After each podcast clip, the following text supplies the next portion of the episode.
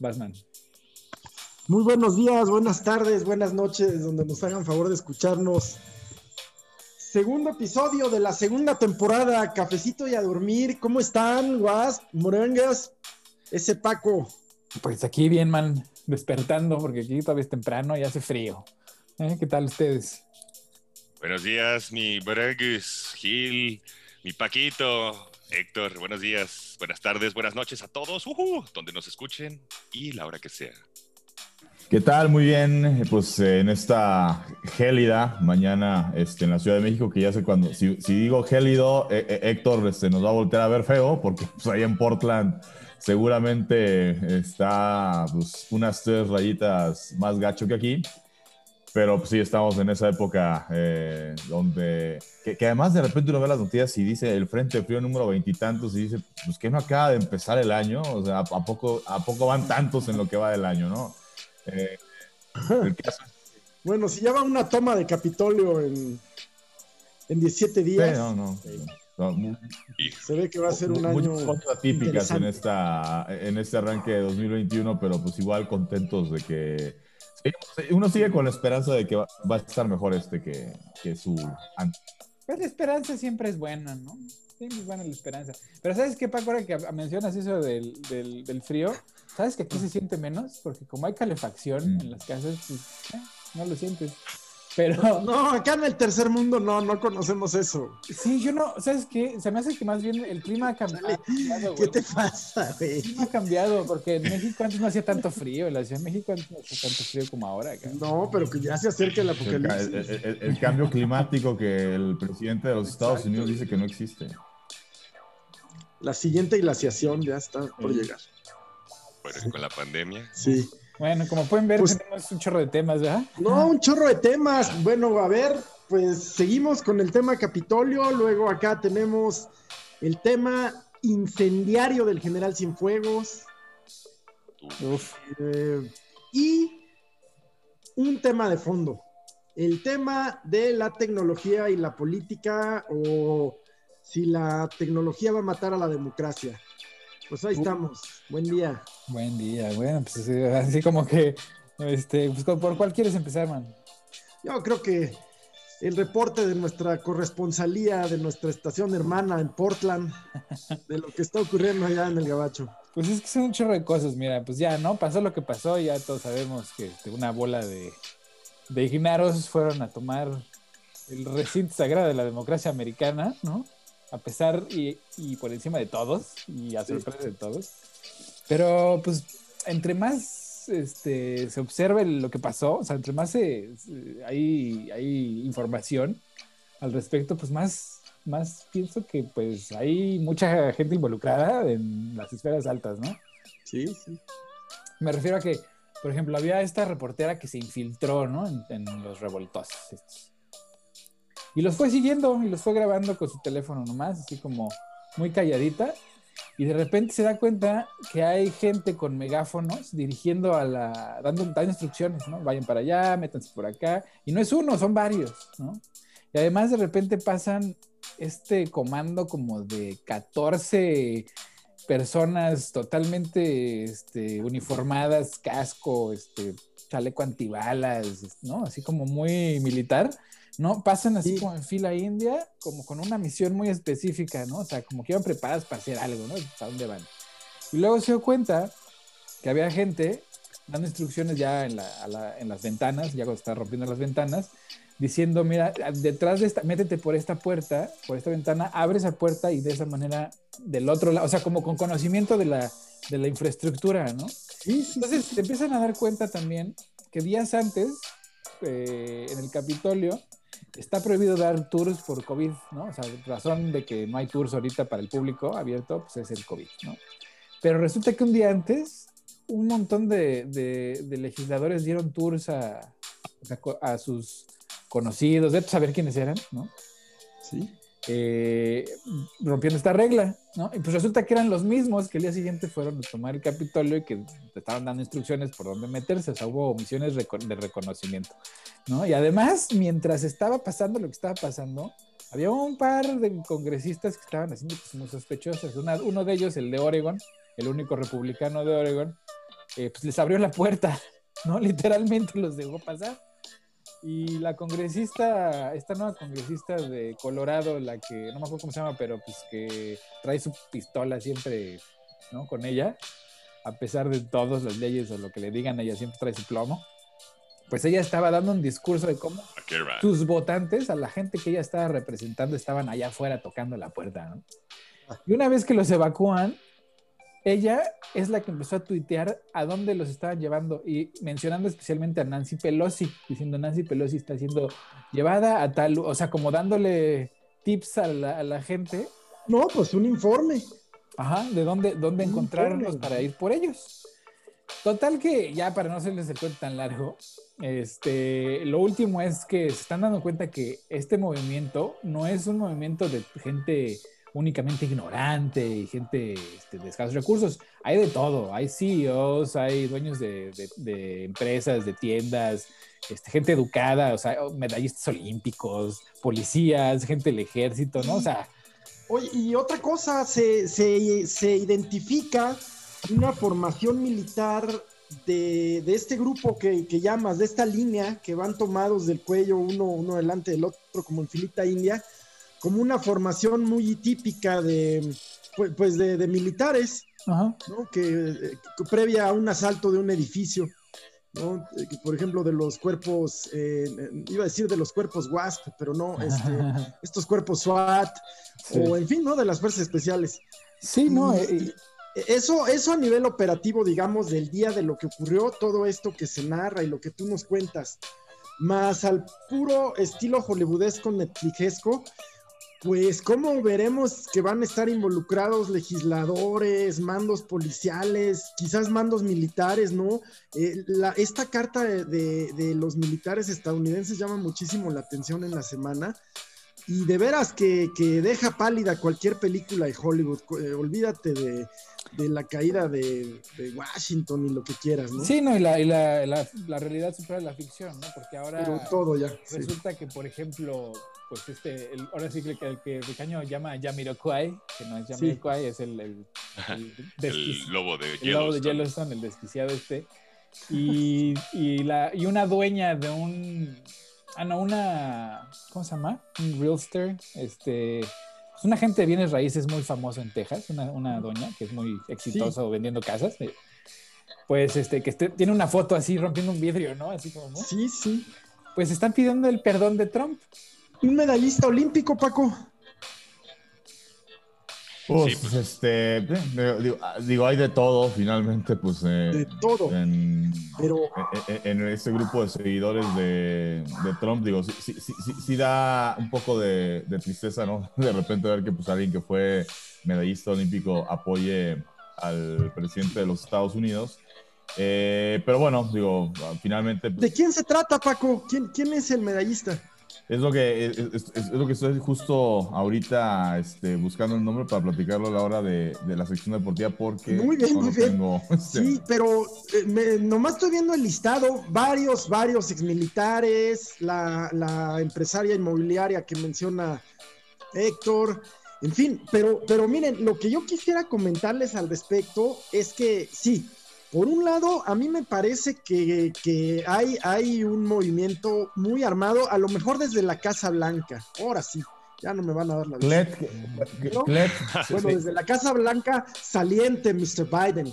Se llama Clet Keller, eh, fue nadador, fue compañero de Michael Phelps en el equipo de natación de los Estados Unidos, que ya sabemos que, pues, eh, sobre todo en la época de dominio de, de Michael Phelps, pues con que te tocara estar en el equipo de relevo, pues ya tenías garantizado que ibas a ser medallista, ¿no? Una medalla, ¿verdad? No, y además ha de haber sido muy, muy, muy competente, ¿no? Muy, muy bueno. Pues sí. Yo seguí la dieta Phelps, por eso lo tengo presente. pues a consecuencia de todo esto, pues viene lo, que se viene en toda la semana, ¿no? Que viene el impeachment, ¿no? Pues ya, el impeachment ya pasó. El impeachment ya pasó, ahorita sí, a ver, el segundo. platicamos, pero lo que comenta Paco y lo que... Esto, eh, primero, hay un movimiento armado, vamos a llamarle conspiración, conspiración en términos, digamos, legales estadounidenses de conspiracy, ¿no? En términos de aquellos que se, que, se agrupan pues para cometer un delito, vamos a decirlo, ¿no? Eh, No, en esos términos ¿no? sí hay una conspiración, ¿no? No que sean los Illuminati o los, o, o los eh, reptilianos, o a lo mejor sí, está la cosa. Y, pero sin duda, sin duda, es un movimiento organizado, quiero decir. No fue, no fue un movimiento espontáneo que después del mensaje de Trump se fue y, y- y que emotivamente tomó el Capitolio y ese Capitolio que suele estar guardadísimo, que platicaba Héctor, habían suspendido las visitas guiadas, en fin, y que prácticamente les abren las puertas, les prenden las luces, les ponen buffet, ¿no? Sí, no. No, y además, o sea, el- la bronca es que es, este, es una, una insurrección. Exacto. ¿Entiendes? O sea, es, trataron, eh, o sea, el, el objetivo era, era cambiar el gobierno, literal, ¿no? O sea, tenían planes de ir por Nancy Pelosi, Mike Pence y por todos los que pudieran y ahí mismo darles justicia, ¿eh? O sea, esa era la intención expresa de esta gente.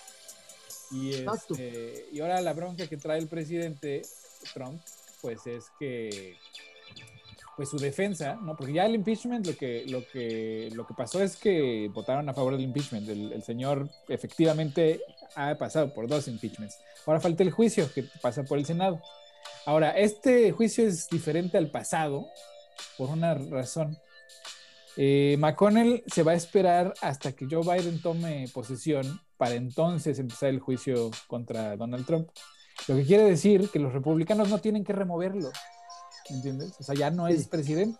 Lo único que tienen que hacer, pues, es este, sentenciarlo para inhabilitarlo para siempre, ¿no? De manera política. Y es, Sí, para que no se lance en el 2024. ajá. ¿Qué digo? Ese es un parchecito, porque el problema real no, no es Donald Trump, sino la gente que, pues, está ya en, este, Ese es el segundo punto. totalmente radicalizada. Es el segundo punto. Porque de una manera u otra, si bien todo indica que, que se trató de un movimiento organizado, esa es, una parte, ya se verá, a mí, me, a mí me parece que sí. Pero también el tema es que esta variedad, el hecho de que haya un medallista olímpico, una empresaria de bienes raíces, exmilitares, eh, en fin, esta, eh, los locos de Cuanón, los otros bugalús, que ya nos platicará sobre ellos, en fin, esto habla de que hay un sector muy grande de la sociedad estadounidense que se sintió representada en esa toma, claro. se siente representada en esto que bien pudiera ser el inicio de un movimiento que aglutine a todas estas tribus raras de los cuanones y los bugalúes y Sí, los y, y... Y más bien es una sola tribu. O sea, mira, hay un, hay un, un evento que a lo mejor no nos hemos dado cuenta porque acaba de pasar, pero las elecciones de este año fueron, o sea, el, factor decisivo, ¿no? aparte del miedo de Trump, que todo el mundo le tenía a Trump, pues fueron los votos de las minorías. O sea, en, en, en Arizona y en Nuevo México, pues fueron los, los, latinos los que ganaron la elección. En Carolina del Norte, en Pensilvania, pues fueron los negros los que ganaron la elección. Y para rematar, pues cuando llega Georgia para la elección especial de los dos este, senadores que le dan la mayoría en el Congreso a los Estados Unidos, o sea, un evento de vida o muerte para el GOP, ¿no? Para los republicanos, sí. pues también lo pierden. ¿Y por qué? Pues por lo mismo, porque las, las minorías salieron a votar en masa. Entonces, cuando la gente blanca de cierta clase y privilegio se da cuenta de que el control ya no lo tienen, o sea, ya no, ya no son capaces de, de elegir a quien ellos pretenden siempre, o sea, porque pues eso es lo que ha pasado en Estados Unidos, es las mayorías blancas eligen quién va a gobernar.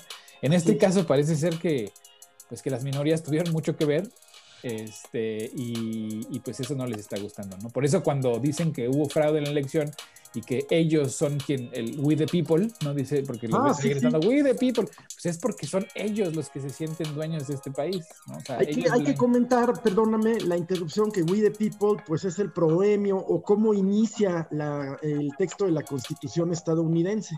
Exacto. Es, es, nosotros, el pueblo norteamericano, ya desarrolla el, el texto, ¿no? Ajá.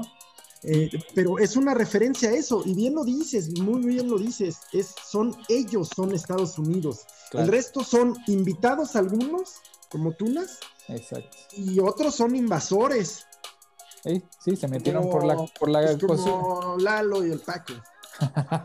Yo nací, en yo nací en frontera, así es que no cuenta. digo, digo, me da risa porque pues, es, digo, básicamente todo el continente americano, pues es un continente que fue conquistado por el Imperio Británico, por, este, por la corona española, por Portugal, este, que fueron básicamente los que se terminaron repartiendo el pastel eh, de este continente. No recuerdo, digo, por ahí está el caso de Curazao, que, pues, bueno, es protectorado isla este, holandesa, pero bueno, digamos, del continente como tal, pues, fueron las tres. Eh, las tres naciones europeas, ¿no? Que se repartieron el pastel de este continente. Entonces, pues hablar de que pues, eh, el país es nuestro, pues es en todos los casos, este, pues una absoluta eh, mentira, hipocresía, ¿no? Eh, pero particularmente en el caso de Estados Unidos, pues e, es de los casos, digo, aquí en México hubo mestizaje, hubo el caso, digo, también de la independencia, pues de este movimiento de los criollos, ¿no? Que eran pues los hijos de o descendientes de españoles, pero que como ya habían nacido aquí, pues ya los trataban como ciudadanos de segunda, que básicamente ese fue el catalizador, el detonante para que pues un eh, Miguel Hidalgo, eh, un, eh, una José Ortiz de Domínguez, pues, pues agarraran a, todo el, pueblo que estaba sometido desde la conquista y vamos a iniciar nuestro movimiento y vamos a quitar este, al virrey, ¿no? que, que de hecho no se querían en un principio desligar de España, ¿no? Es, son de las cosas románticas que te enseñan en la historia, en la escuela, en los libros de texto, eh, pero que no necesariamente son exactos, ¿no? En un principio no era que quisiéramos independizarnos de España, era que queríamos nada más quitar al virrey en turno. Eh, en el caso de Estados Unidos, pues ahí la conquista fue, vaya, en todos lados hubo asesinato, hubo genocidio, pero en Estados Unidos fue más. Es que no fue eh, conquista, fue este colonización. y a los, allá.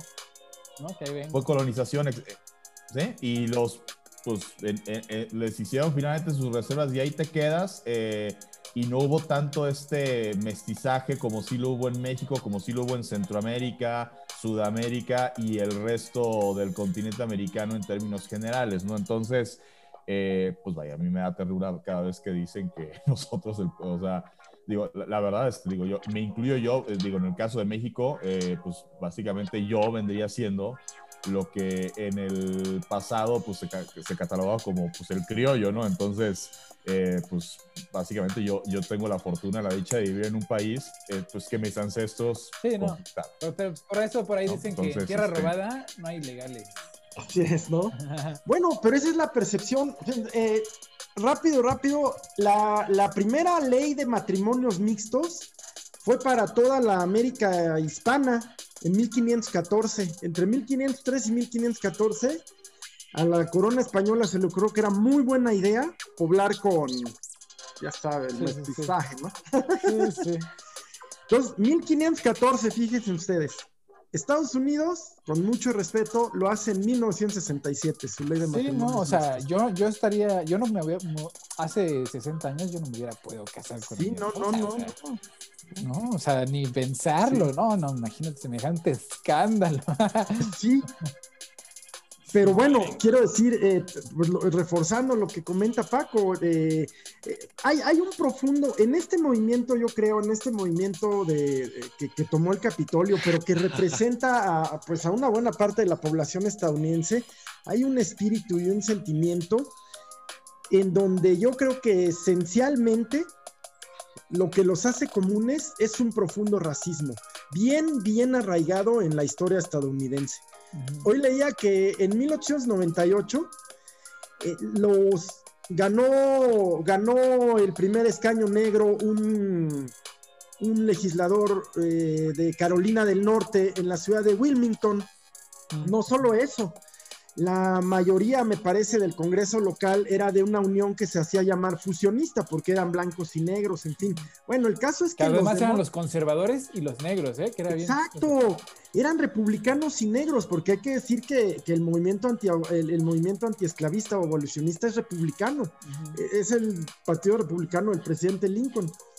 Pero luego el punto es que los demócratas que son, pues, en ese tiempo los, los racistas, los opositores a, la integración, toman literalmente el, Congreso de Wilmington y, y, y cambian las leyes y, y ahí siguen las leyes de Wilmington desde 1898. en Exactamente, y esa, esa sociedad, o bueno, ese Wilmington, ese, ese town, pues era de los más prósperos. Había negocios de gente negra que estaba yendo súper bien, abogados, doctores, ¿no? Y pues obviamente los blancos dijeron, no, espérate, espérate, espérate, aquí algo está bien, aquí no está bien, ¿no? Aquí la gente debía estar muriendo. ¡Qué blancos! Los blancos amoladones, los Ajá. blancos, ya saben, ¿no? ¿Se Sí. parece al 2021? Poquito. Pues es que es lo que más o menos, ¿no? ¿Eh? Porque los amoladones, te digo, o sea, sí, ahí estaban los amoladones, pero Sí. también había gente de mucho dinero y con mucho, mucha educación. ¿Me entiendes? O sea, ¿En los demócratas de la época? No, no, no, ahorita, en el 2021, en, Ah, en los sí, sí, republicanos Que, que, que están, que, que apoyan a Donald Trump, Sí, pues hay muchos que tienen un nivel educativo bastante alto, ¿no? Que más bien se comportan como un culto. El culto lo que tiene es, es que no es, razona- no es racional, ¿no? Híjole. Es visceral. Es, Pero esos es, republicanos, es. muchos de los republicanos no están ahí en ese sentido, están también eh, este, pe- pensando en, solo en los votantes que sacó Trump y por eso lo apoyan. Pero ahorita cuando sea justamente, como dice Héctor, el, juicio, eh, se va, van, a, van a realmente pues, buscar a estos republicanos, los demócratas, para, para realmente sacar a Donald Trump de, toda la visión política, ¿no? Claro, pero no es tan fácil. O sea, ese es, ese es nada más un parchecito. Porque, porque, mira, esa población todavía apoya a Donald Trump. Entonces, en el momento en que el republicano vote, porque ya pasó con los, en el, en el Congreso, los republicanos que votaron a favor del impeachment. En el momento que votaron por el, el impeachment, ya no van a volver a ganar la siguiente elección. Porque son traidores. ¿Me entiendes? Pero siguen siendo O sea, votantes. sí. Sí, pero eh, aquí sí importa que tus votantes voten por ti, cabrón. O sea, no, no. El voto duro. El voto Se duro trata de mantener mucho. y acrecentar el voto duro. Ajá. Suena una simpleza, pero es bien complicado. Y ahorita está dividido, el- o sea, el Partido Republicano está implotando, ¿no? Porque ahorita están tratando de dividir el partido, los Patri- el partido Patriot, ¿no? Que son todos estos locos. Y, y los, y los ¿Cuáles de republicanos, todos pues, locos. Eh, pues los que tomaron el Capitolio, ¿no? Los QAnon, Boogaloo, Proud Boys, ¿no? Es- Pero Los Patriots. tantos otros, ¿no? Sí, sí, sí, Sí. los Patriots, los o Patriots. sea, los que quieren, los que quieren cambiar el gobierno a la fuerza. Así, ¿no? Así de fácil. Y y, están los y sí por la vía violenta, sí como Y una sí, todos de común racistas. Y todos Claro, claro, el racismo es como un don- denominador. Pues sí, es que Trump, ese, es- ese es a la, a la clase que él, primero, a la clase que él apeló y luego convenció a todos los demás vía Fox News, OEN, Newsmax y pues el púlpito de la presidencia, pues los convenció de una, de una realidad que no existe. O sea, el, el- ¿te acuerdas cuando esta, ¿cómo se llama esta mujer? Ah, la mujer que lo defendía muchísimo, esta... Ah, Bueno, ¿Ah, güera? Ajá, ¿cómo se llama? Es esta. Me acabas de dar el nombre antier, ayer, claro. Bueno, esta mujer que lo defendía muchísimo al principio, Ex vocera. eh, exacto, de la ex vocera, Ajá. cuando acuña el término este, realidad alternativa, no, alternative facts. Ah, sí. ¿Se acu- se acuerdan? sí. O sea, ahí fue cuando, cuando esto valió gorro, porque. Kayla, Kayla McEnany. Ajá. No, esa es, esa es la actual, esa es la actual. Ah. McEnany es la actual. La, la pasada es la que está casada con este republicano que odia a Trump. Pero bueno, ahorita me acuerdo de su nombre. Este, eh, eh, el senador, el que, el que falleció de cáncer. No, no, no, ese es McCain. No, no, esta es una señora que se, apro- o sea, se aprovechó del viaje, ¿no? Para ser secretaria de, su, o su vocera, perdón. Eh, se aprovechó del viaje, no me acuerdo, te digo, de su nombre, pero el chiste es que ella es la que acuñó el término de alternative facts, ¿no? Este, hechos alternativos. Cuando, cuando el presidente Trump y su, y su, y su secretario de prensa dicen que la, la celebración... Fue Kevin Conway, Fue Kevin Ajá. Conway. Exactamente. Conway. Conway.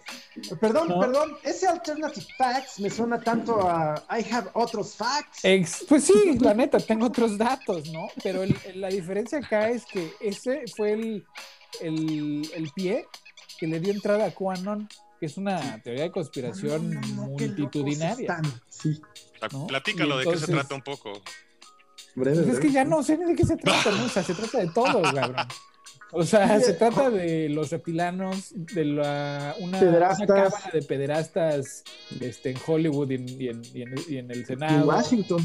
Este, de la adenocromo, se trata de. Se reúnen en una pizzería en Washington. Ah, Ajá, de sí. una pinche pizzería en Washington. O sea, en realidad, cuando lo, No, como no, empezó, no. fue un, juego de rol, ¿no? De la vida real.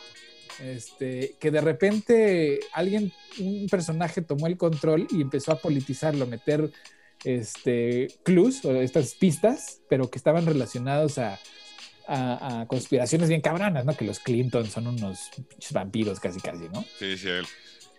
Y este, de repente tomó mucha fuerza y no le dieron atención, no le dieron atención. Eh, Trump allá, este, avivó las, van, las llamas porque pues justamente esta conspiración dice que él es Q, ¿no? Él es el que anda filtrando estos datos que está ahí para, para traer al deep state a, este, a la justicia y todo esto, ¿no? Entonces eh, Trump se aprovechó de eso, se, también se añadió, se adhirió a, a esa, a esa historia pues por conveniencia, pero pues se le salió de control y ahorita pues este, Trump está afrontando cargos pues muy pues de traición, ¿no? O sea, de traición entre otras cosas. Sí, pues alta traición. No, no, no. Oigan, yo eh, comento algo rápido, ya saben, así como la serpiente que deja el veneno. A lo mejor, a lo mejor sí eh, prosperan los, los procesos contra Trump, ¿no? la responsabilidad política, los, los juicios y, y procesos jurídicos, las demandas. Muchas, muchas denuncias. Eh, yo creo que en el tema de sus deudas y mercantil, bueno, terrible, pero no hay que perder de vista a miembros y allegados de los, de los Trump, miembros de la familia Trump y allegados de la familia Trump que van buscando desde ya posiciones políticas en el futuro inmediato. Ah, sí, Los Ivanka hijos, Trump ya anda buscando. Blanca, Su hijo también ya está buscando. Eh, ¿Y, y hacia dónde voy? Pues a que este gran movimiento que, que, que- que agrupa a todos estos, ahorita nos cuentas de los bugalús, así se llaman, ¿eh? no son el chiclecito ese de buen sabor, no. bugalús con G. Eh, pues todos esos se van a congregar en torno a estos personajes de la familia Trump y allegados. Ivanka puede convertirse en, eh, pues a lo mejor en, en- en la nueva Jean-Marie Le Pen, en la nueva ser Marie la Le Pen. representante de Florida, vas a ver. Pero ahí la bronca es que tanto Ivanka como Jared estuvieron tan involucrados en todos los haberes y deberes de la oficina presidencial que pues también se les va a embarrar, ¿no? O sea, ahorita la marca Trump está dilapidada, nadie les quiere prestar, nadie les quiere este, vender sus productos porque pues lo, lo que está pasando. Entonces, justamente hoy estaba leyendo un artículo en donde Ivanka y Jared Kushner pues están seriamente pensando cuál es su próxima movida, porque pues en Nueva York ya son apestados, ¿no? O sea, de plano, no se pueden parar en Nueva York. Este, en, no me acuerdo dónde más tienen una residencia que también es medio izquierdoso, pues tampoco.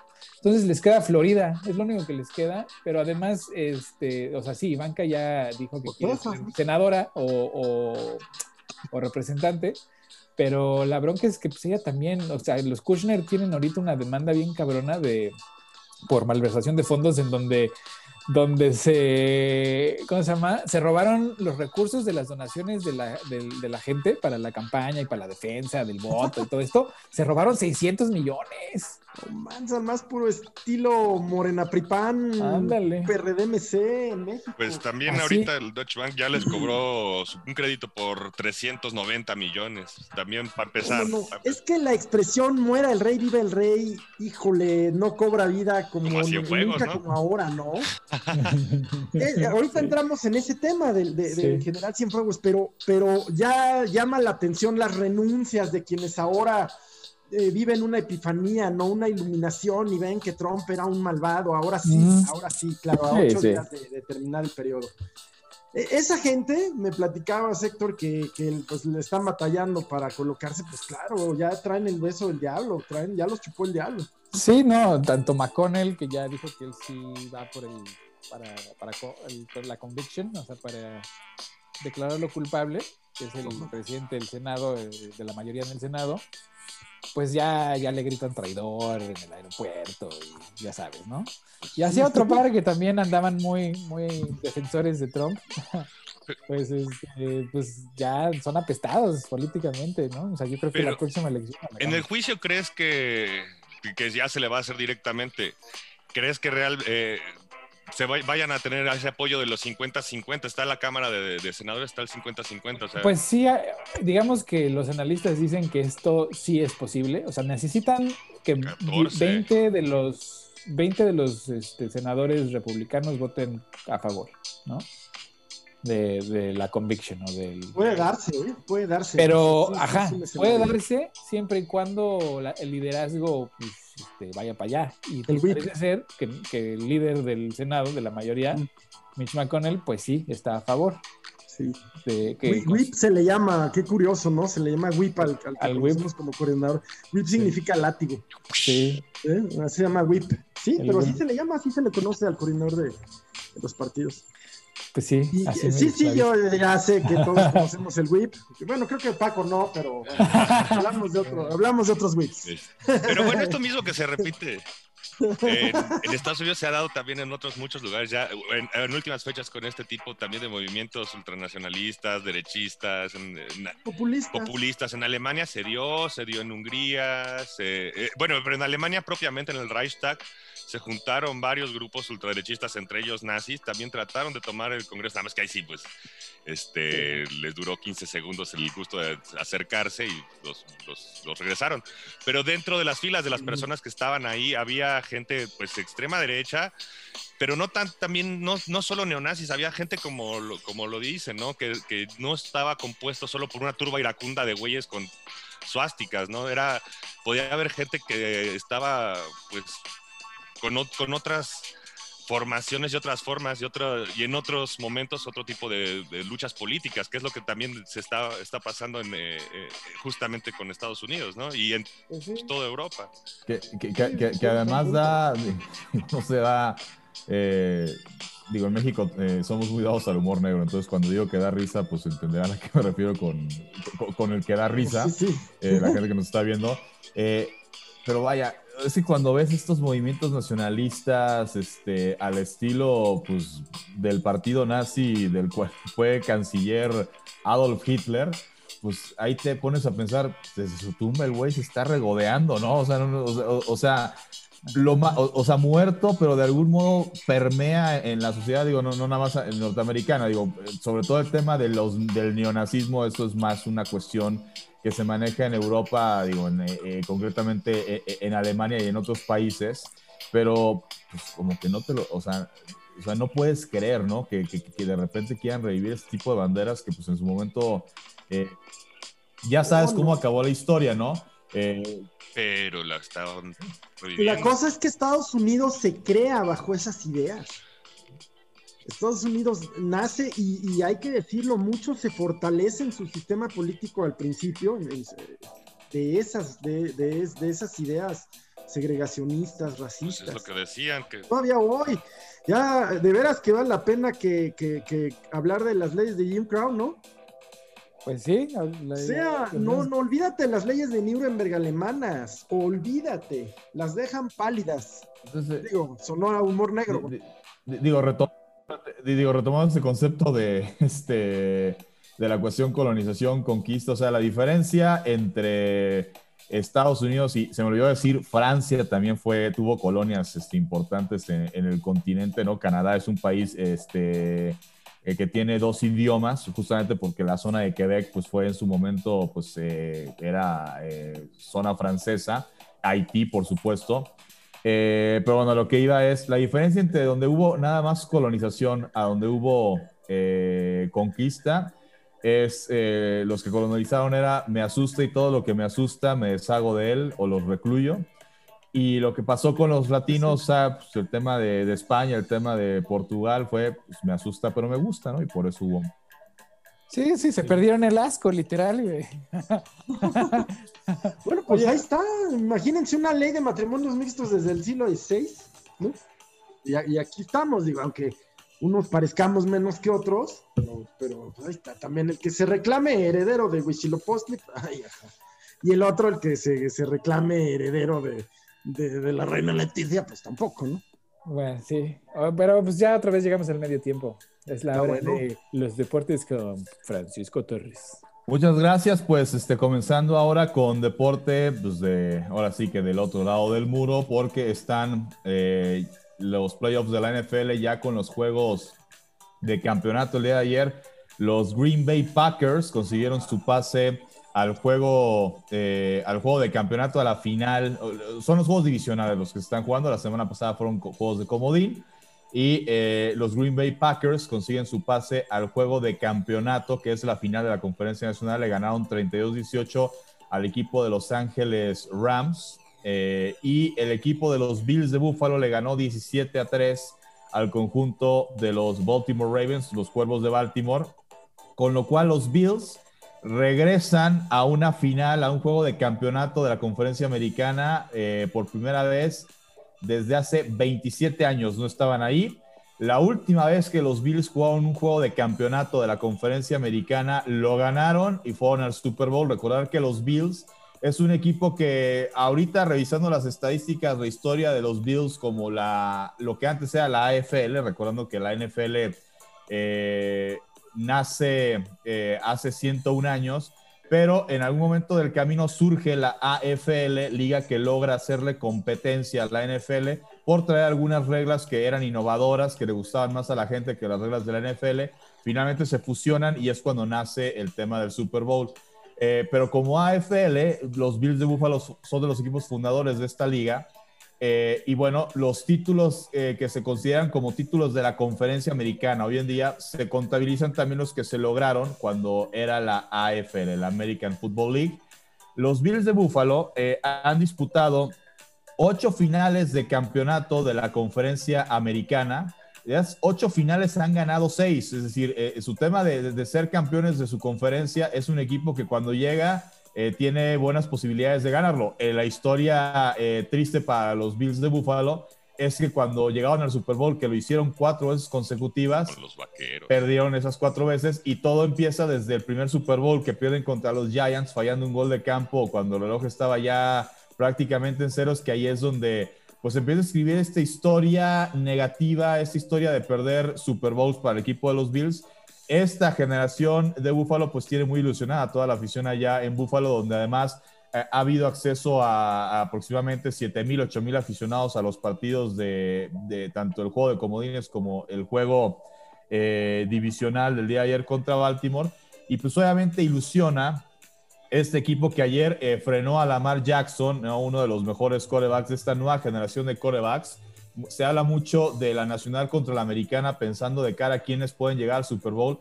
En la nacional está eh, el caso de Aaron Rodgers, que ya fue campeón con el equipo de los Packers. Está, por supuesto, Tom Brady ahora con Tampa Bay, seis anillos de Super Bowl, pues eso eh, evidentemente pues pesa en el eventual caso de llegar a un supertazón para Tom Brady. Y está también el caso de Drew Brees, de los Saints de Nueva Orleans, que ya, eh, ya también ganó un Super Bowl. Del caso de la americana, el único que ha sido campeón de Super Bowl es Patrick Mahomes, que es parte de esta generación de, de corebacks novatos. Eh, pero sí, mucho se habla de que seguramente va a ser un Super Bowl de futuro contra consolidado o contrapasado. Eh, y bueno, pues los Bills de Buffalo con Josh Allen, pues es su carta para hacer eh, no olvidar, porque finalmente se les recuerda con cariño esta generación que llevó a los Bills a tantos Super Bowls, pero sí, eh, pues se habla de manera muy clara. Si esta generación le da un anillo de campeonato al equipo de los Bills, automáticamente se vuelve la mejor generación de la historia de los Bills de Buffalo, dejando fuera a la generación de los 90 porque ellos tuvieron muchos récords en yardas, en partidos ganados, en remontadas épicas, pero les faltó el anillo de Super Bowl y finalmente, pues eh, en Estados Unidos Cuatro, veces, güey. Cuatro veces. O sea, son como este, Cruz Azul. Yo creo que peor, porque Cruz Azul de repente se toma respiros o de repente la Cruz Azulea, pero en semifinal. O sea, los Bills de Buffalo cuatro veces llegaron al Super Bowl y cuatro veces perdieron. Solamente la primera estuvieron cerca de ganar, también hay que decirlo. Washington y los dos de los vaqueros de Dallas le pasaron por encima a los Bills, que también pues, el equipo que tenía los vaqueros en aquel entonces, este, pues, nada más comandados por Troy Aikman, pues era un equipazo. Eh, pero sí, eh, es eh, la historia que está buscando borrar el equipo de los Bills y ayer dieron otro buen salto ganándole a Baltimore. Sufrieron más la semana pasada contra Indianapolis, contra Baltimore. Fue un partido que estuvo muy parejo hasta el tercer cuarto. el tema del viento, se, esperaba que fuera a haber nieve en Buffalo, no lo hubo, pero sí hubo un viento brutal que le afectó a los dos pateadores, ¿no? Al bateador de los Bills y al pateador de los Ravens, que fallaron ambos par de goles de campo cuando pateaban hacia donde estaba eh, soplando el viento en contra, ¿no? Cuando les tocó patear a donde el viento estaba a favor, pues fue maravilloso para ellos. Eh, pero bueno, al final sí, una intercepción empezando el último periodo a Lamar Jackson desde la zona de anotación y que la regresaron hasta la otra, vaya, fue intercepción con regreso para anotación y luego eh, arrancando la siguiente serie ofensiva, eh, saquean a, Lamar Jackson y en la tacleada que se lleva el quarterback de los Ravens eh, se da, cae y se, y se da un golpe en la cabeza, entonces tuvo que salir por protocolo de contusión y la NFL es muy delicada con el tema de los protocolos de contusión, ya no pudo volver, entonces básicamente ahí se le acabó eh, el crédito al equipo de los Ravens. El rival de los Bills saldrá de entre los eh, jefes de Kansas City, el actual campeón de la NFL, y los Cleveland Browns.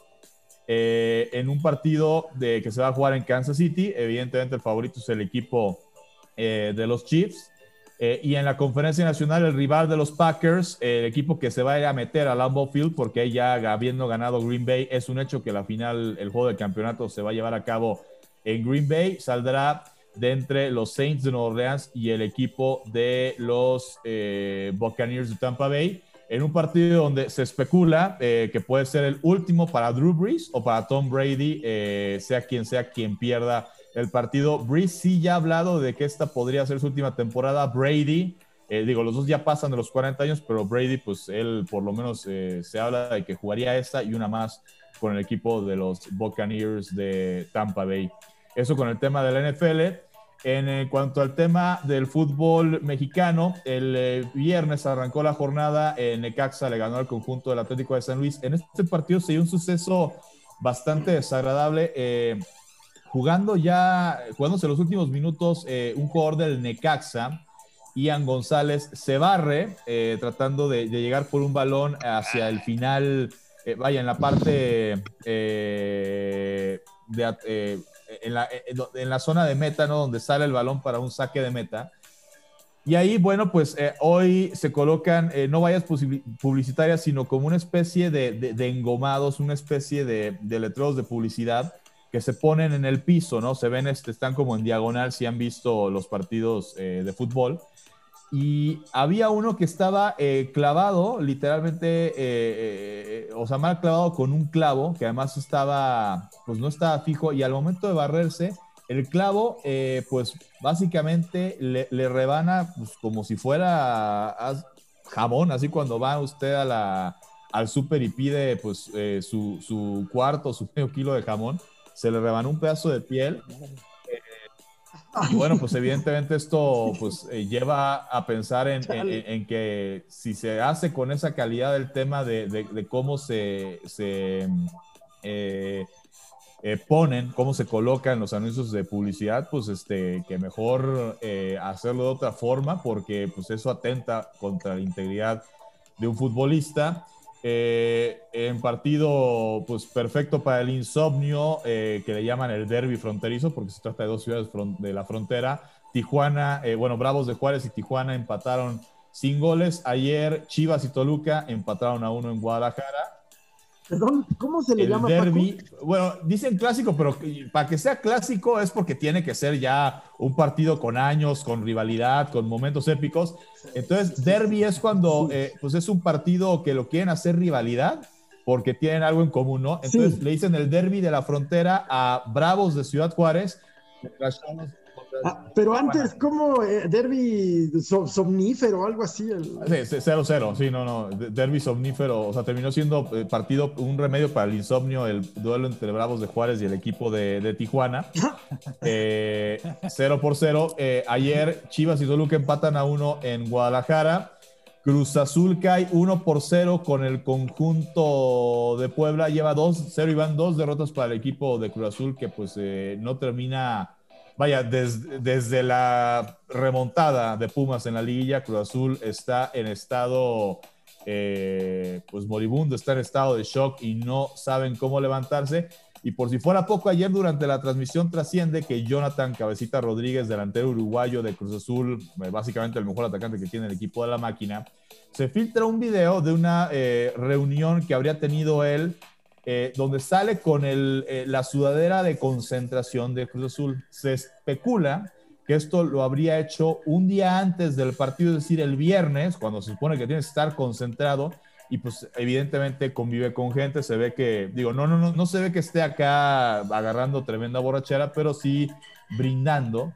Eh, ya le abrieron una, una, investigación en Cruz Azul eh, y pues para como se la, eh, vaya, el discurso que viene manejando la nueva dirigencia de Cruz Azul, donde se compruebe que sí hizo esto durante la concentración, el castigo que se podía venir para Jonathan Rodríguez pudiera ser ejemplar. Recordando que el torneo pasado el equipo que fue nota por ese tema de las indisciplinas fue el Guadalajara, eh, donde la primera pues castigaron a los jugadores con multa y no jugaron un partido, este, fue el caso de Uriel Antuna y de Alexis Vega, y cuando se dio por segunda vez una reincidencia de este tipo de, de, pues, de estupideces, ¿no? vaya, reuniones eh, documentadas cuando estás en tiempos de pandemia, eh, pues básicamente es, una forma de darte solito el balazo en el pie, pues terminó en la separación de cuatro jugadores de Chivas del primer equipo. Uno de ellos, que tiene una demanda eh, por violación, fue, le rescindieron el contrato a los otros tres. Uno ya se fue al Toluca, los otros dos eh, pues están viendo a dónde se van, pero ya no forman parte de Chivas. Entonces, pues con el cabecita se especula pues que el castigo pudiera ser desde multa, suspensión de algunos partidos, hasta pues a ver si no le dicen te vas del equipo, ¿no? Este, para las pulgas que se gasta la nueva directiva de Cruz Azul, pues bien pudiera irse para allá el tema. Si se comprueba, e insisto, que esta reunión que habría tenido él fue un día antes del partido de Cruz Azul contra el equipo del Puebla. Y por la noche, el Monterrey de Javier Aguirre le ganó 1 por 0 al conjunto del América y pues del fuera Piojo, pues ahora el hashtag se está volviendo perdónanos Piojo, porque pues ayer el americanismo no se sintió identificado les molesta que su entrenador en conferencia de prensa, en vez de salir a decir, es que el árbitro, es que no era penal, es que, ¿eh? Haya salido a decir de que, oh, bueno, el equipo, me gustó la actitud, iba mejorando, íbamos, o sea, no, no les gustó el, discurso del nuevo entrenador de Santiago Solari. Entonces, eh, pues digo, ahora sí que, como diría sabiamente el expresidente de México, Enrique Peña Nieto aquí aplica perfectamente para la afición de la América, ningún Chile les embona. Eh, pues básicamente es, lo más destacado eh, en el tema de deportes. Eh, arrancó ya la NHL, ¿no? la Liga de Hockey de Canadá y de Estados Unidos. ¿Y por qué digo Canadá en primer, en primer lugar? Porque la NHL, de todas estas ligas deportivas, en donde hay, eh, cohabitan equipos canadienses y equipos estadounidenses, que siempre es mayoría, evidentemente, el número de equipos estadounidenses. La única que sucede eh, es Canadá, es la NHL, la National Hockey League, que para este año van a tener un formato de competencia distinto por el tema de la pandemia y por el tema de que Canadá este, está con protocolos de cuarentena lo que ocurre es que todos los siete equipos canadienses quedaron en una conferencia y de los 24 eh, equipos restantes, que son todos los equipos estadounidenses, se hicieron tres eh, divisiones de ocho equipos cada una. Y toda la temporada los equipos canadienses van a jugar entre ellos. Eh, los equipos de Estados Unidos, por decir algo, la conferencia del oeste, donde estén los equipos de Los Ángeles, los equipos por ahí de, vaya, de la zona oeste de Estados Unidos, van a jugar entre ellos los equipos de la costa este, los equipos de Nueva York, de Boston, van a jugar entre ellos y los equipos del centro jugarán también eh, de manera consecuente solamente entre ellos. ¿Por qué? Pues replicando un poco el modelo que fue Major League Baseball en su temporada, que es que se enfrenten equipos de la misma conferencia nada más para evitar el tema de eh, contagios, el tema de hacer grandes viajes con ese tema del COVID. Entonces es muy interesante porque básicamente estamos viendo eh, pues una NHL Canadá y una NHL Estados Unidos. Y en la NBA empiezan a haber casos de COVID que han eh, hecho que se suspendan partidos, particularmente de los Celtics de Boston, los más afectados. Eh, entonces, pues esta temporada de por sí recortada de 72 partidos de la NBA, a ver si no terminan teniendo en algún momento que decir, vamos a llegar a tal número de partidos, le paramos y señor Disney, préstenos sus instalaciones otra vez para hacer una burbuja, eh, si es que esto se sale de control, porque pues ya empezaron a haber casos. se habla incluso de, ponerles a los jugadores de la NBA, prohibirles temas eh, pues que son muy dados en un partido de básquetbol, como que metes una canasta y llegas y, y, le das la mano a tu compañero y la palmadita y así, pues básicamente decirles, si no le chocas el puño, no le puedes dar la, o sea, y multarlos si es que se da el abrazo porque hiciste una buena jugada o le diste la mano a tu compañero. Eh, pues están especulando eh, con tomar ese tipo de medidas para ver si así logran eh, pues mitigar ese tema de los brotes de COVID en el caso de la NBA. Pues sí, pues ahora sí que en tiempos de COVID las cosas se ponen más, más duras, ¿no? Sí, sí.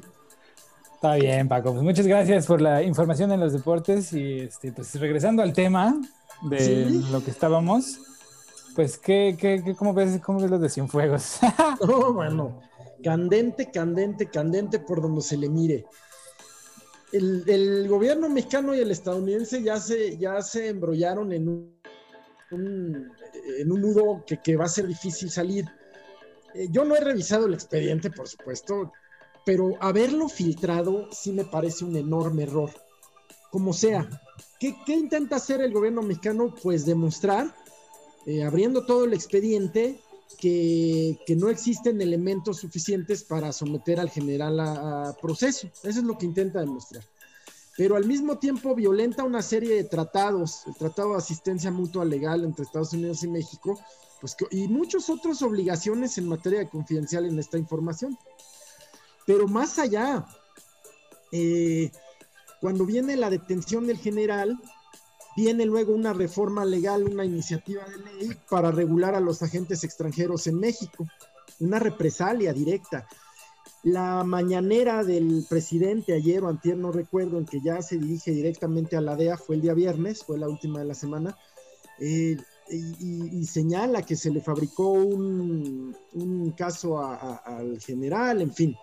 El punto es que por un lado el, el, gobierno mexicano está en el brete, o, particularmente el presidente se encuentra en la disyuntiva, imagínense qué disyuntiva tan compleja, entre el ejército mexicano y un sector que apoya este gesto que se califica como nacionalista, como patriot, no son los patriots de acá, eh, como un gesto de nacionalismo, de enfrentar al, al imperio porque es parte de, eh, gran parte de la de, los seguidores de Morena, pues son eh, de, esa izquierda tradicional, ¿no? Y por otro lado, pues ya este desencuentro tan abierto con, el gobierno de los Estados Unidos, que, sin duda va a tener repercusiones. Las reacciones de la un embajador Landó en el, eh, sobre filtrar que se han ofrecido equipos de ayuda, hablar, criticar abiertamente el asunto de Culiacán y de los hijos del Chapo, eh, pues ya, ya habla de una distancia, aunque es un embajador que ya va de salida, pues, sigue, pues sigue representando la, la, la, posición institucional. Y por otro lado, pues está el tema de que eh, a los Estados Unidos requieren esta, requieren esta cooperación los Estados Unidos nunca han sido muy, este, ¿cómo decirlo? No, no, son muy justos, son muy convenientes. Ah, bueno, pues sí. Y, el caso es que entonces ahora el, presidente mexicano se encuentra en esta disyuntiva entre el sector militar, que ya hizo sentir su, su, peso y su poderío, en este caso en particular, más este sector nacionalista eh, en México, y un desencuentro ya abierto y frontal con el gobierno entrante de los Estados Unidos. Sí, pero sabes que ahí lo que a mí me da confianza es que el gobierno de los Estados Unidos tiene que trabajar con el gobierno de México, no le queda de otra, ¿no? Aunque le complique las cosas. Además de que, pues, como pues puedes ver, las preocupaciones de la administración Biden, pues están en un par de cosas, ¿no? Primero el rescate COVID, ¿no? Que es, este, pues pasar el, eh, eh, quieren dar una ayuda de mil, creo que son mil doscientos más, ajá, pero es mil doscientos, no, mil cuatrocientos más los seiscientos que, acaban de, dar, pues ya son dos mil. Más otra serie de provisiones y, restricciones. Ahí además del impeachment, o sea, traen una agenda que pues yo no sé cómo le van a hacer, ¿no? ¿Qué va primero, el impeachment o el rescate, ¿no? Porque, oye, pues, oye sobre, sobre ese dinero que quieren entregar, este, ¡ay, populista! Ándale, es bien populista la, medida, ¿no? Pero pues es necesaria porque pues, la gente no, no come, ¿no? Y, y, están a punto de perder eh, su techo, porque pues, la renta tampoco tienen. Imagínate, millones de gente en la calle, que de por sí ya hay mucha gente en la calle, pues imagínate, se pone peor.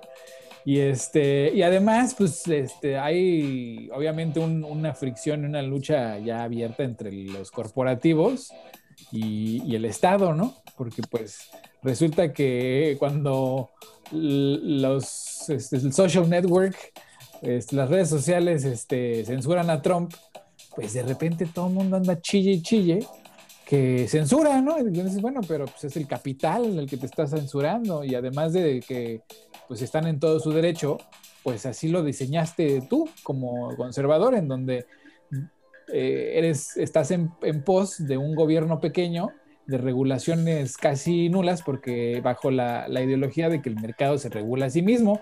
Bueno, pues ahí está el resultado.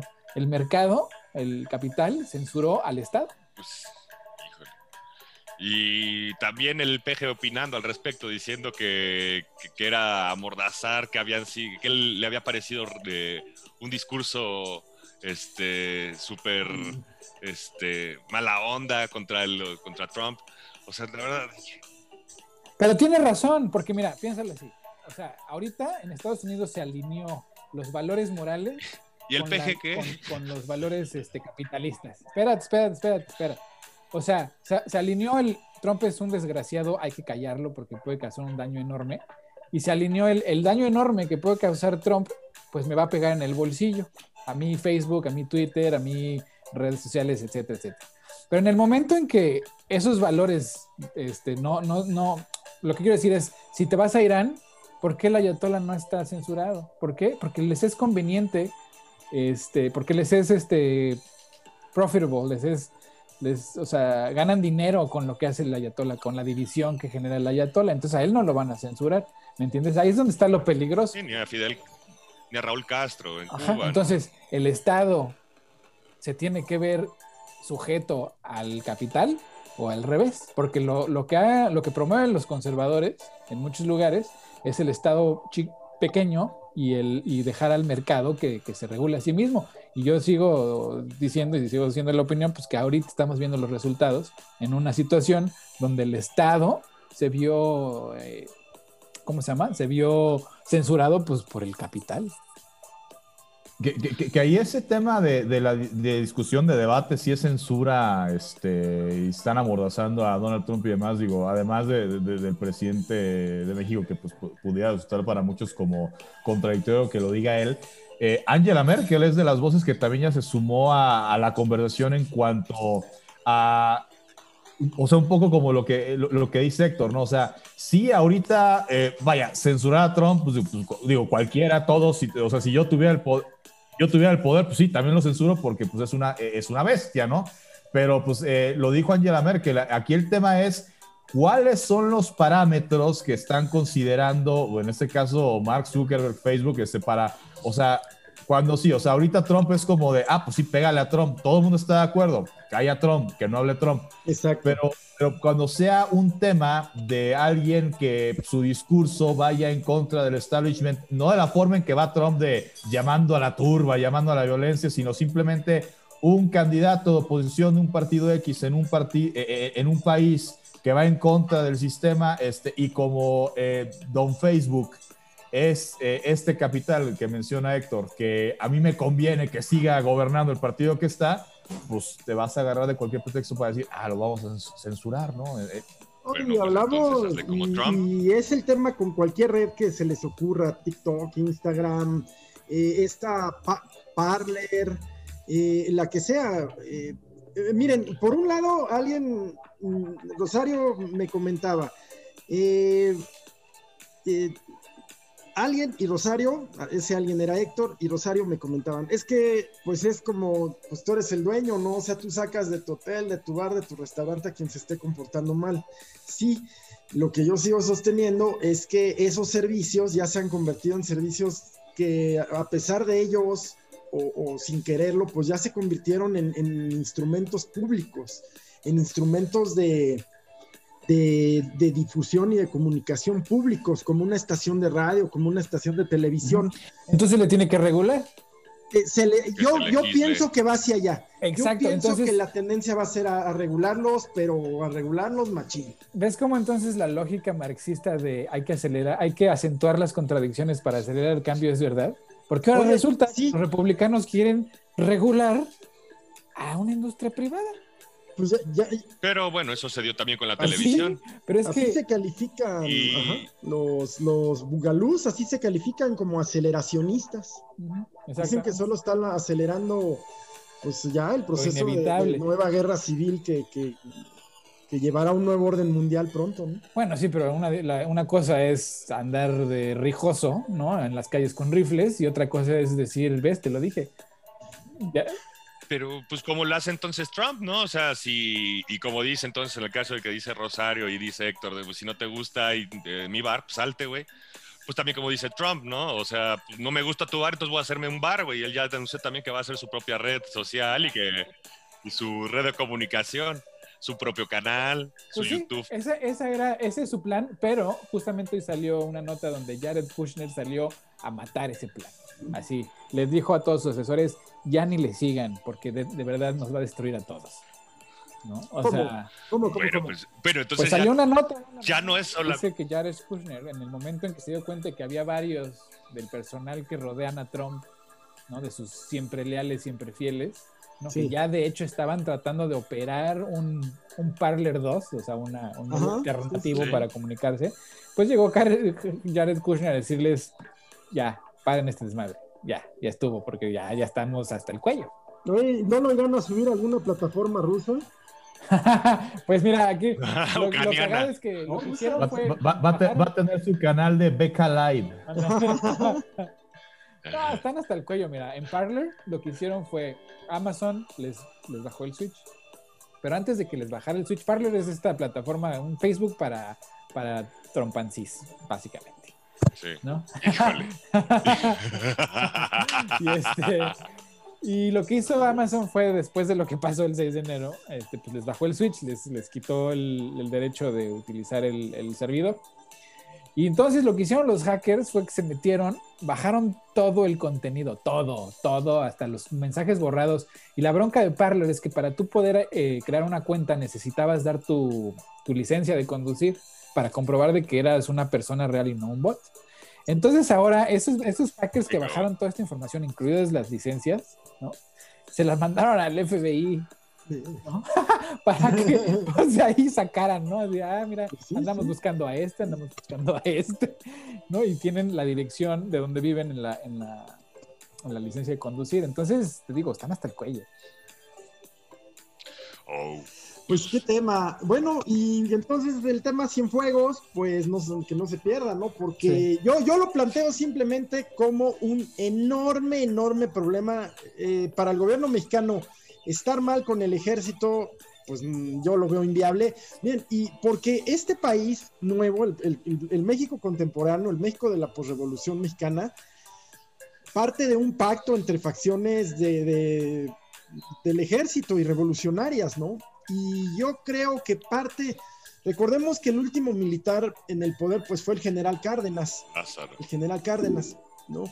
Y, a partir de ahí, pues hay un pacto en donde, eh, un pacto del que se habla, ¿no?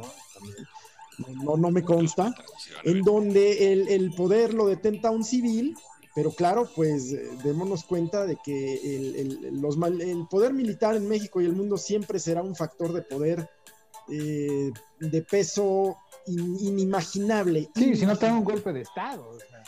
Y especialmente en esta administración la relación entre el ejército y, el gobierno es muy estrecha. Veamos cómo pues, son los encargados de la construcción de Santa Lucía, de Dos Bocas, entre otras cosas, ahora de la administración de las aduanas y los puertos, la Marina también.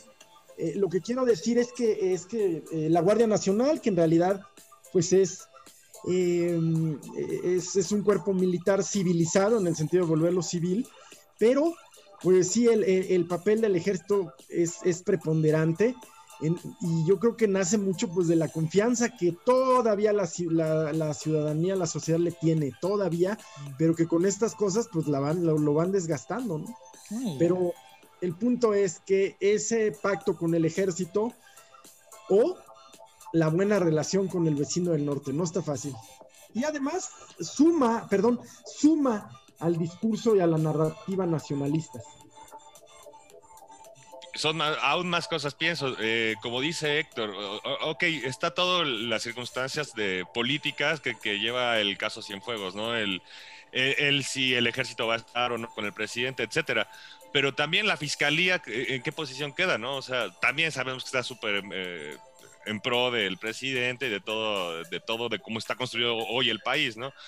Pero, puta, es que para la gente que de alguna manera confiaba en, que iban a, Porque al rato eliminar van a meter a, algún, a los al bote o a sus compadres. O sea. No importa los, o sea, ese no es el tema. El tema de, en sí de Cienfuegos es que el tipo sí era culpable, o sea, más allá de que si el nacionalismo, más allá que si, como tú lo dijiste en un principio, hay chorro de gente que está involucrada, no solamente son las 700 páginas de, del BlackBerry que se bajaron, son 10 años de investigaciones que mucha gente estuvo involucrada, que claro, que está el las dos caras de por qué entonces cuando estaba de Peña Nieto, de, de secretario, por qué sí este, colaboraban con él, güey, cabrón, o sea, porque no podían no, pero sabes que Riqueño además hay otro asunto. o sea en los medios de acá al principio lo empezaron a manejar como que pues, qué onda no pero conforme le fueron rascando porque esto fue una movida del attorney general este cómo se llamaba este Barr William Barr que es el, el, pues el que habilitó a Trump para hacer todas estas desmadres, ¿no? Entonces empezaron a cuestionar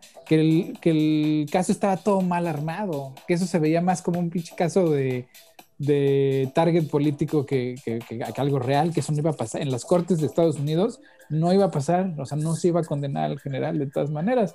Entonces a mí me queda la, pregunta o la duda de por qué la administración Trump, ¿no? Y específicamente William Barr, ¿no? Hizo, hizo, hizo un circo de esto, ¿no? O sea, ¿cuál es la razón detrás de poner en, evidencia a la administración de López Obrador?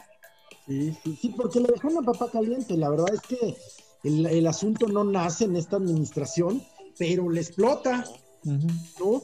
Porque, porque ahora, pues evidentemente en un año electoral y en este ambiente que, de, división, de encono que hay eh, en la política mexicana, pues obviamente la oposición lo está aprovechando, pero al máximo, ¿no? Y señalando a los personeros de la 4T, a Tolini, a, eh, sí, a Ackerman, a esos, señalándolos como que pues que se comen sus palabras. Les, le, está costando este tema eh, discursivamente a la, a la 4T, el tema sin juegos. Y reitero, es un tema que la verdad, pues no, les estalló a ellos. Les estalló a ellos, pero mira, yo sí veo una salida pues, relativamente fácil para ellos, nada más cosa que se pongan las pilas es, es, empezar a enjuiciar, ¿no? A los Peñas Nietos, a los Videgaray, o sea, hacer otro circo, porque mientras este circo esté en la, en la pista principal, pues sí, se les va a complicar, se les va a complicar mucho ya sale la imagen de Benito Bodoque ahí con el general Matute y a Matute lo ponen como 100 sí, Güey, o sea, por supuesto que le pegan la imagen, ¿no? O sea, de alguna manera tienen que crear otro fuego para apagar otro fuego y que este ya, ¿no? Les deje de ser este problemático. ¿Cómo ves? Pero pues, pues ya, ya nos colgamos, ¿eh? Pero sigamos si quieren. No, no, no, no, bueno, pues la concreción, es que los temas sobran, los temas sobran. El puro, el puro asunto de, la, de la censura de las empresas privadas sobre la, libre expresión da para un especial. Claro.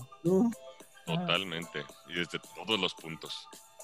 Y, otro tema, digo, que finalmente, pues eso, ustedes son los expertos, este, más que yo, pero pues que, digo, no, no, va no fue tema esta semana, vaya, no va a dejar de ser tema porque fue esta semana lo va a seguir siendo seguramente de aquí adelante, es esto de que el INE este, está proponiendo que pues, las eh, mañaneras se tengan que suspender durante las épocas de campaña y que ya el presidente salió a quejarse eh, amargamente de que pues, eso sería coartar su, ese tema está bueno también, porque ese Córdoba también dijo de su madre, cabrón, como es casi. E, eso y que, y que muchas de estas reglas fueron impulsadas por, por él. Sí. Cuando era candidato, ¿no?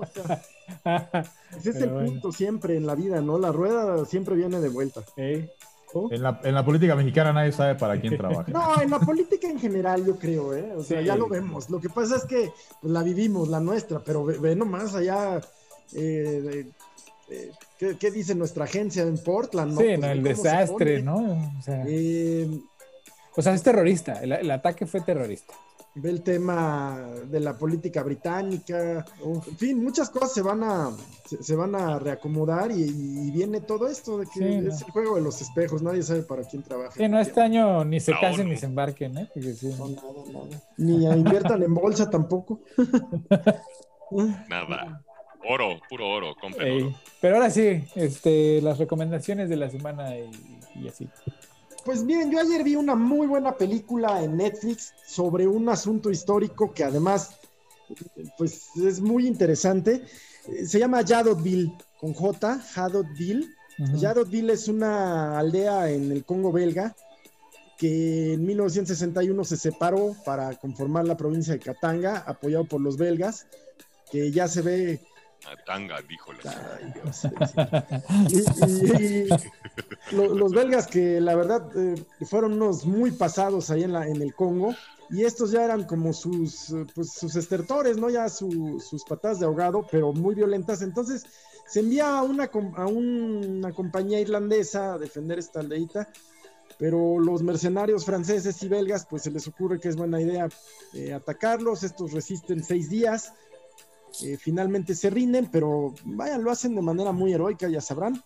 La cosa es que iban como parte de las, de las tropas de la ONU eh, y también en, en esos mismos días matan ahí en, o muere, se estrella el entonces secretario general de la ONU eh, sueco, Dag eh, Hammarskjöld. Y el caso es que esto es este compañía que, que fue tan heroica regresa a Irlanda y los reciben pues como si volvieran de pues de, de- de- este, de un paseo dominical y, y el gobierno irlandés se niega a reconocerlos como héroes, a darles medallas, aún este, quedan cerquita de juzgarlos por, por cobardía. Y finalmente ya en el 2005 el gobierno irlandés acepta reconocerlos como héroes, les otorga a algunos ya de manera póstuma la medalla, a los que vivían todavía ponen una placa conmemorativa en una base militar allá en Irlanda pero es un tema bien, la película está bien hecha, es interesante y ese era un asunto que pues que, que se perdió ahí en la historia como tantas cosas y, y que además pues eh, yo creo que sí merecía la pena ser recordado. Pues sí. Es- esa es mi recomendación sobre la sobre Netflix y lo que viene en la semana pues está lo que dice Paco el tema de las mañaneras que se va a poner de a peso ya se consolidaron las, las coaliciones, ya las aprobó el INE en la semana, las alianzas y coaliciones. Viene el tema de las mañaneras. Yo tengo mucho que decir al respecto, ya no da nada de tiempo. Y viene también el tema de los órganos autónomos. El presidente considera que el INAI, COFESE, la Comisión Reguladora de Energía, en fin, todos los organismos, los órganos autónomos, pues resultan innecesarios y costosos. Y hay quienes lo ven como la ruta a la dictadura. Ahí queda las recomendaciones para la semana. Está bien. ¿Tú, Rix? Híjoles, pues bueno, eh, como recomendación de primero de documental eh, que les puedo recomendar esta semana te, les recomiendo uno que se llama La OMS como campo de batalla entre China y Estados Unidos, que es un documental de la Deutsche Welle donde se plantea mucho eh, pues cómo se ha transformado la, la OMS en un de ser un organismo creado por los países eh, de Occidente a un organismo que pues está mutando a, a un pues a, a, una, a, una, a un organismo que responde realmente ahora sí a la voluntad de, del que más tiene económicamente hablando que pues hoy por hoy es China eh, a razón de países pequeños que puede comprar eh, eh, en sus voluntades, ¿no? Eh, tanto para hacerse de, de, la Organización Mundial de la Salud como de otras, otras muchas instancias que hoy, si bien no están guiadas precisamente por China eh, o por alguien que sea no, eh, chino, sí está guiado por, por gente que, que responde a, a, esos intereses porque fueron eh, votados por ellos y, e impulsados por, por China, ¿no? Y, pues desde ahí eh, muchas de las razones de las que, que, hace que Estados Unidos también de hecho salga de, de, este, de, estos, de muchos de estos tratados, eh, justamente pues la pérdida de legitimidad que, Trump muchas veces este, cantaba, ¿no? que por eso se salía de los tratados mundiales. Y ahí explican un poco en este documental, muy bueno. película, pues híjole, debo decir que vi una película que también otra vez muy... pues, híjole, no sé si es muy recomendable, pero es una gran película. Tiene un guion de esos guiones que, que rebasan lo, no sé si es lo inteligente o lo, lo, que ya es eh, como, como tonto, que es el gran Lebowski, ¿no? De verdad es, es una de esas películas que, que, que por sus diálogos, la construcción del personaje, la construcción de todos los elementos que rodean la película es una película sumamente interesante de ver, aunque realmente la temática es una temática muy tonta, pero no creo que realmente la película se vea, necesite ser vista por, por de qué se trata, ¿no? Es, eh, puedo pensarse, sería como un, como una especie de, vago flojonazo que le roban la alfombra, pero se la roban porque se confunden porque tiene el mismo nombre que un millonario. Y es una historia realmente absurda eh, que le pasa, pero los personajes son realmente vistosos, folclóricos, muy simpáticos. Hay uno que se llama Jesús, que es un tipo que juega a boliche, que es latino, que es realmente son personajes, cada uno de ellos merecería realmente una película y está lleno de este tipo de personajes. Este, hay un vaquero que está en un boliche también, este, pues también que con unas aportaciones muy breves, pero que realmente como llenas de filosofía de esa gente que es como un donadie, pero que tiene cierta filosofía en su vida. Eh, véanla, es una película muy simpática. Y este, y dentro de las recomendaciones de qué pueden eh, más hacer en su casa si están en encierro, puedes, pueden seguir viendo el cielo y eh, pueden seguir eh, viendo eh, esta semana vamos a tener a partir del 21 de enero vamos a ver visibles algunas estrellas, algunos cúmulos de, estrellas de la constelación de cáncer desde, pues, desde la Ciudad de México. Es raro porque estamos entrando en Capricornio, pero pues bueno, ahorita vamos a tener este, al alcance esta, esta, esta visualización desde Ciudad de México. Eh, y el 24 eh, de enero vamos a tener asteroides, eh, una lluvia pequeña de, meteoros y que, pues, que, se le considera como una lluvia de estrellas. Para el día 24 también, este, pues si están ahí trasnochando y tienen azotea, pues o jardín o algún espacio donde puedan ustedes salir en la noche, pues háganlo. Y tú, mi querido Paquirri, ¿qué, qué recomiendas? Pues bueno, hoy eh, rompiendo un poco con la tradición, este, voy a recomendar una película porque este, en la semana eh, después, en el canal 14, el canal del Sistema Público de Radiodifusión del Estado Mexicano, es donde eh, a las 7 de la mañana se transmite todos los días, este, a menos que el INE finalmente pues, logre que, que, se prohíban la transmisión de las mañaneras durante la época de la campaña, pero bueno, desde que inició el sexenio, salvo fines de semana y días festivos, se transmiten las mañaneras del presidente. Bueno, terminando, este, el, creo que fue martes, miércoles, eh, de repente empiezan películas del cine mexicano eh, pues de, de, de, años atrás y vi una película eh, muy simpática que se llama Las Leandras.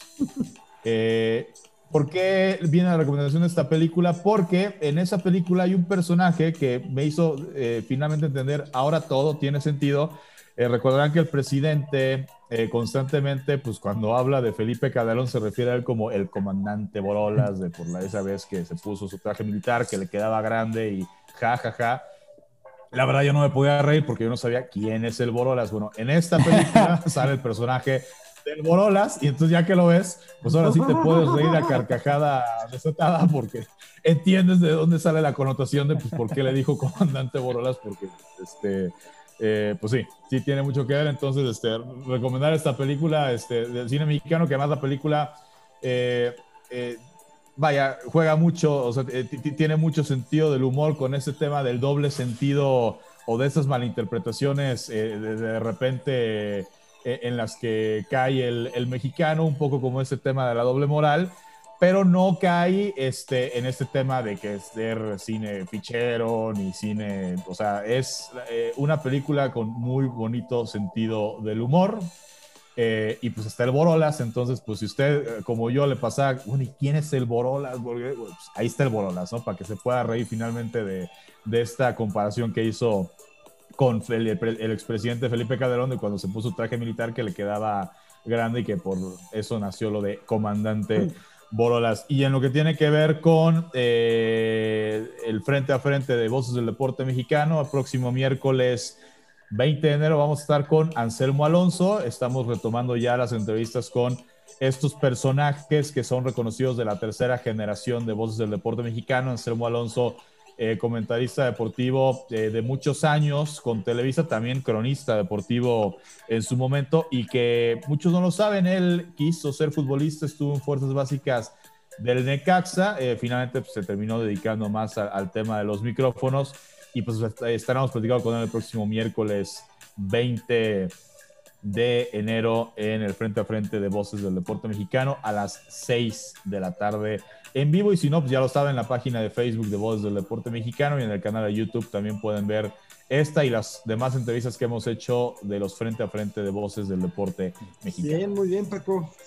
Y bueno, pues yo para terminar, les voy a recomendar Primero una película, El Castillo de la Pureza, pues, ya que estamos con esas de oldies but goodies creepy, ¿no? Y de... Ándale, mejor, mejor, mejor. Este, para los que no la conozcan, El Castillo de la Pureza es una producción mexicana de los 70s, de, de este, ¿cómo se llama? De Arturo Ripstein.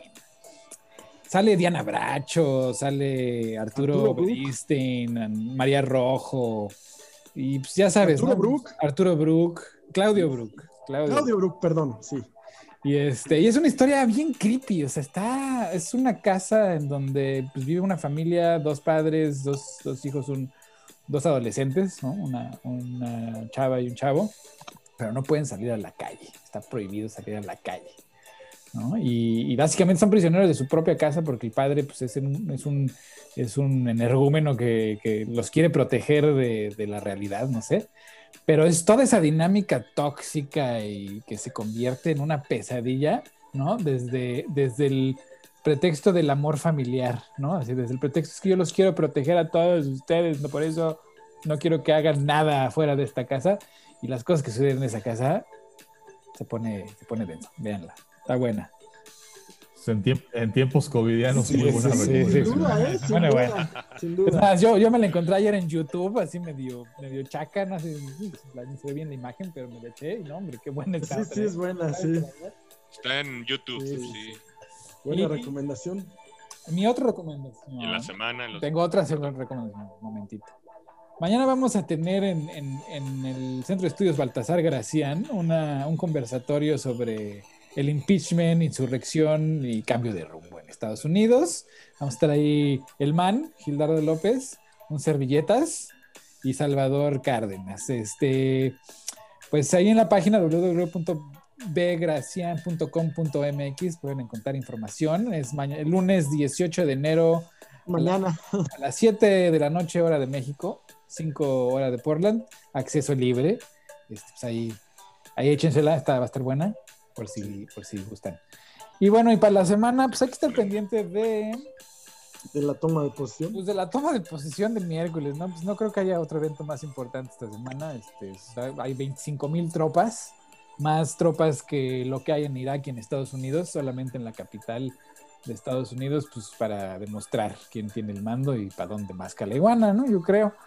Este, los, los trompistas, los, los fanáticos estos, este, tienen esta conspiración, teoría de conspiración de que el ejército está ahí no para proteger la transición, sino para acorralar a todos los miembros de la cábala maligna, diabólica de, este país, para apresarlos a todos al mismo tiempo, ¿no? Básicamente.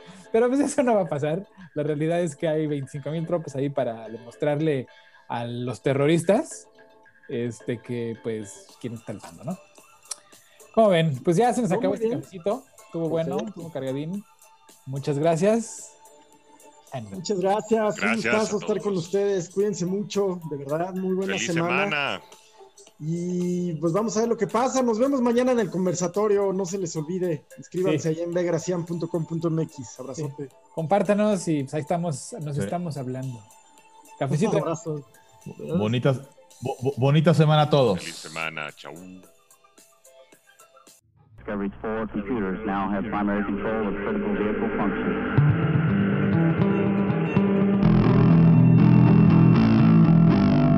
Discovery, go at throttle up.